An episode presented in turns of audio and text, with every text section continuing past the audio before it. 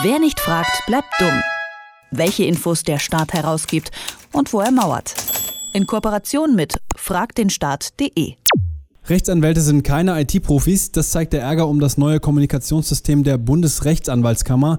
Das soll eigentlich die digitale Kommunikation zwischen Anwälten und dem Gericht ermöglichen.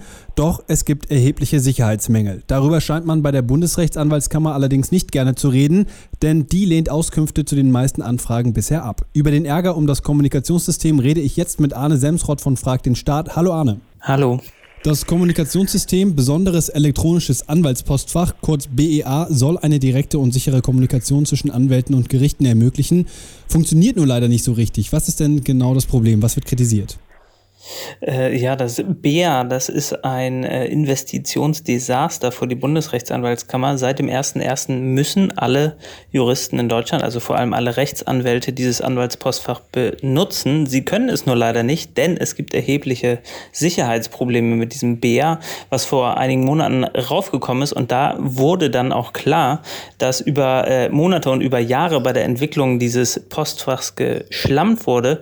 Äh, und jetzt ist ein bisschen die Frage, wie geht es eigentlich weiter? Weiter mit dem BEA und was passieren mit den vielen Millionen Euro, die da investiert wurden? Und vor allem, äh, was sagt denn eigentlich die Bundesrechtsanwaltskammer dazu? Ja, und was sagt sie dazu? Wie reagiert die auf die Vorwürfe?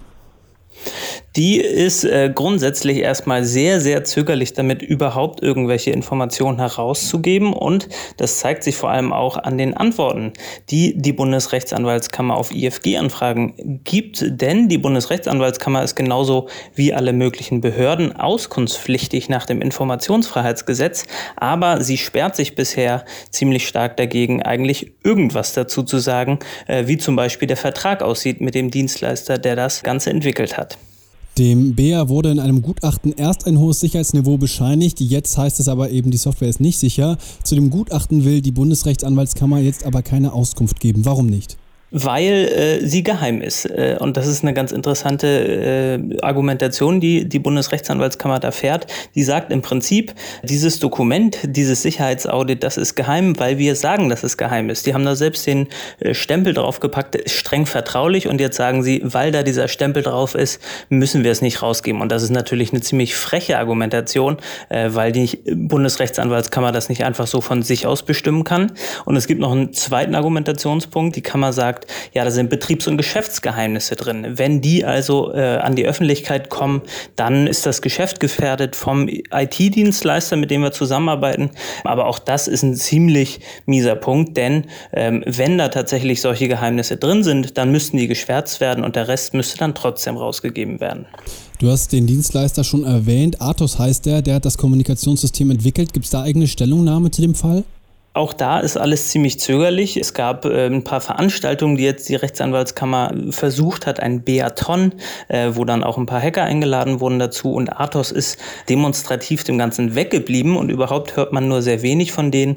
Ähm, ich habe ein bisschen den Eindruck, dass die sich selbst ein bisschen davon distanzieren, was sie da so äh, an unsicherer Software gebaut haben. Und alles, was eigentlich zwischen Anwaltskammer und Athos bisher abgelaufen ist, das ist bisher auch noch nicht an die Öffentlichkeit gekommen. Und wir hoffen, dass es aber über Anfragen bald ans Tageslicht kommt. Lass uns doch noch mal ein bisschen die Finger in die Wunde legen. Was sind denn die Sicherheitsrisiken, die diese Software überhaupt da bereitstellt?